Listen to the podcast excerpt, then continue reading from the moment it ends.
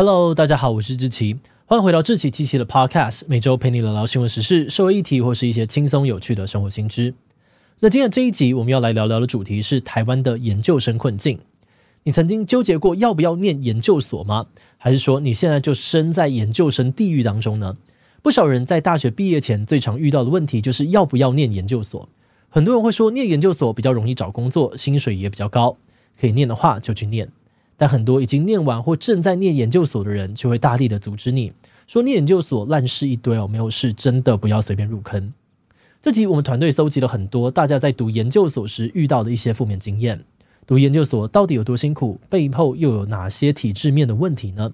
今天就让我们一起来聊聊台湾研究生的困境吧。不过在进入今天的节目之前，先让我们进一段工商服务时间。出远门旅行的时候，你会常常被吵到睡不着吗？就算好不容易睡着了，又会被光线干扰，不然就是睡醒腰酸背痛，整趟旅程都没有办法好好的休息。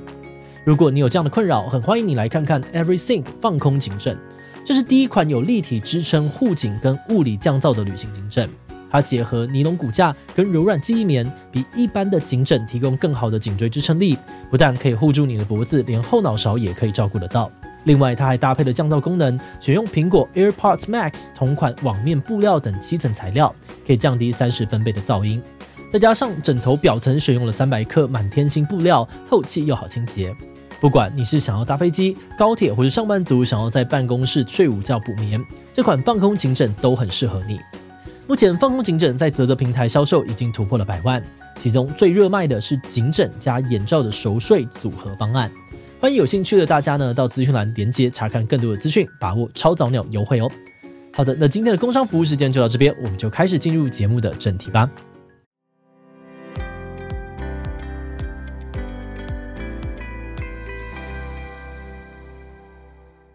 说到念研究所，每个人的理由都不太一样。有的人单纯是大学毕业之后还不知道自己要做些什么，那就先念了个研究所再说。有的人呢，则是为了未来进入学术圈打好基础。但也有很多人哦，是希望能够为职涯发展做准备，其中薪水就是个非常重要的考量。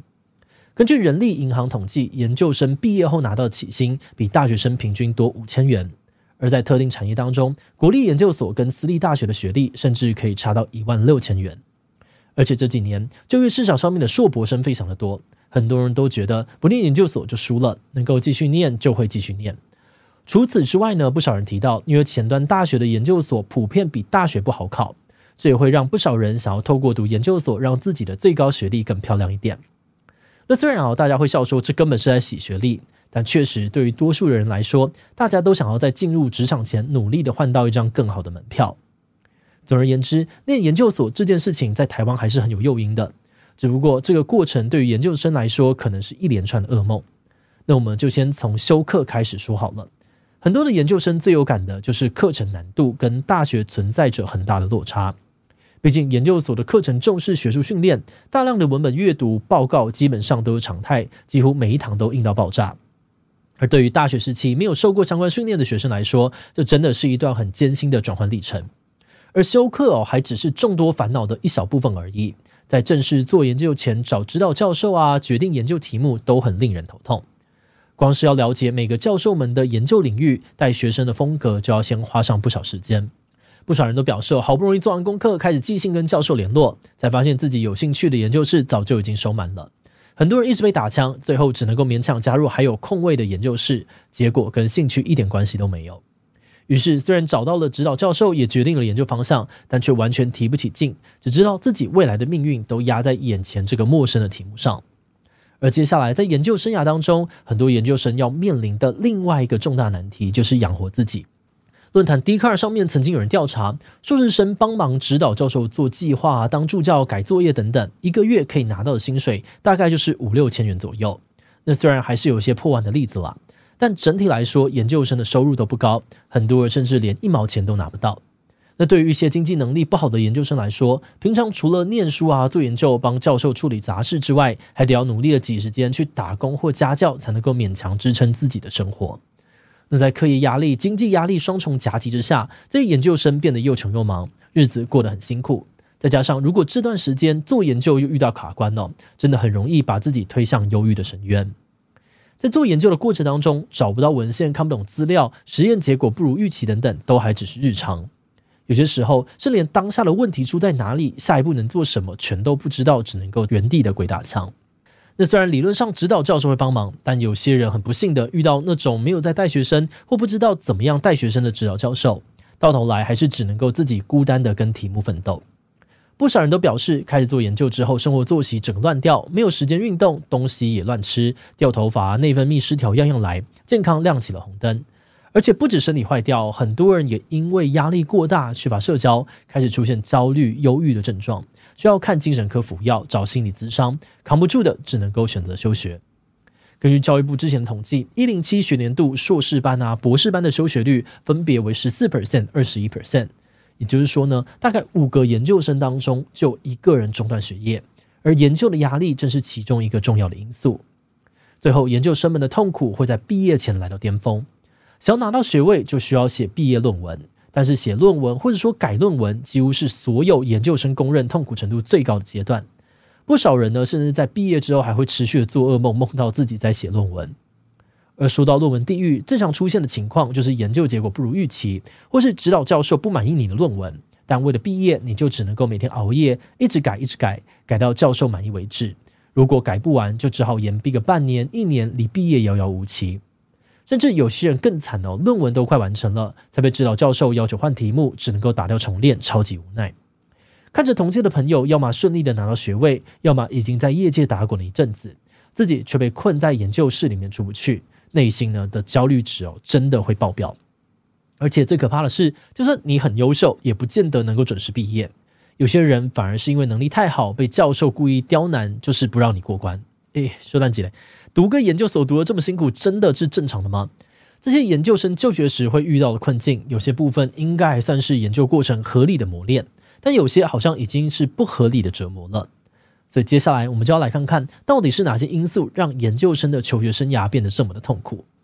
首先要聊聊的是研究生跟教授之间微妙的关系。就像前面提到，研究生除了写论文之外，常常要帮教授做计划、当助教，然后领那几千块的薪水。从这个角度来看哦，比起师生关系，研究生跟教授也同时处于某种劳资关系。大部分的研究生呢，也会直接称自己的指导教授是老板。只不过这个研究室里面的老板权力真的很大。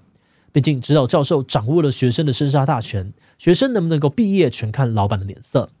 有些心术不正的教授，就会趁机利用这种权力不对等的关系来压榨研究生。举例来说，教授可能会把研究生当作廉价劳工来使用，要学生负责过量的工作，甚至也可能会要求学生处理跟学术完全无关的事情。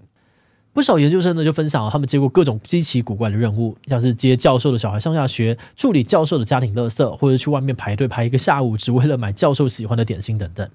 此外呢，有些教授更夸张哦，他们会故意刁难学生的论文，不让学生毕业，就只为了把能力好的学生留久一点点，帮自己做更多的事情。毕竟便宜又好用的助手，可能呢平常是没那么好找的。那当然啦，上面说到这些可能都是比较极端的案例哦，还是有很多的教授对于自己的研究生很好。只不过，就连这些教授也表示，他们蛮能够理解为什么有些教授同事会变成学生口中的惯老板。毕竟，现在的高教环境根本就是在鼓励教授压榨学生。就目前的制度下，多数的大学都会要求教授要有一定的论文产出才能够升等，而且如果你在一段时间内没有升等，就会被学校解聘。那在这样子的压力之下呢，很多教授没有选择，必须花很多的时间在做自己的研究上面。也让他们很难拨出心力指导学生的论文，这可能就会让部分的学生觉得自己被放生了，没有得到需要的协助。此外，研究经费也是教授们很头痛的事情。做研究非常的烧钱哦，不少的教授为了争取经费，要自己想办法申请各种研究计划来凑到足够的钱，支持自己跟学生的研究。所以很多时候，教授们也需要学生们花大量的心力支援这些研究计划，自然就会排挤到学生们在自己论文上面的时间。所以总结来说呢，体制压榨教授，教授压榨学生，似乎变成了某种无奈的食物链。到头来，要当一个好的指导教授，可能比当一个好的研究生还要更困难。节目最后呢，也想来聊聊我们制作这集的想法。其实比起研究生困境哦，我们觉得整个台湾研究所的问题也都蛮复杂的，像是教授的升等机制啊，高教资源分配不均，还有少子化导致的这个招生危机等等，都很值得讨论。但因为篇幅的关系，今天我们没有办法深入的介绍。之后如果有机会，我们也会再写一集探讨台湾高等教育的问题。那话说回来，我们观察到最近几年呢，似乎有越来越多的人会抱怨念研究所很痛苦。我们觉得一部分的原因呢，可能是因为现在的就业市场饱和，有硕博士学位的人才真的太多了，僧多粥少的情况之下，会让学历贬值的问题被放大。那当读研究所的好处变得不明显的时候，研究生们呢就更容易质疑自己在研究过程里面经历的痛苦真的合理吗？真的是必要的吗？不过我们也发现，即便有很多的人认同研究所的弊病需要处理，但改革的力量却一直都不太足够。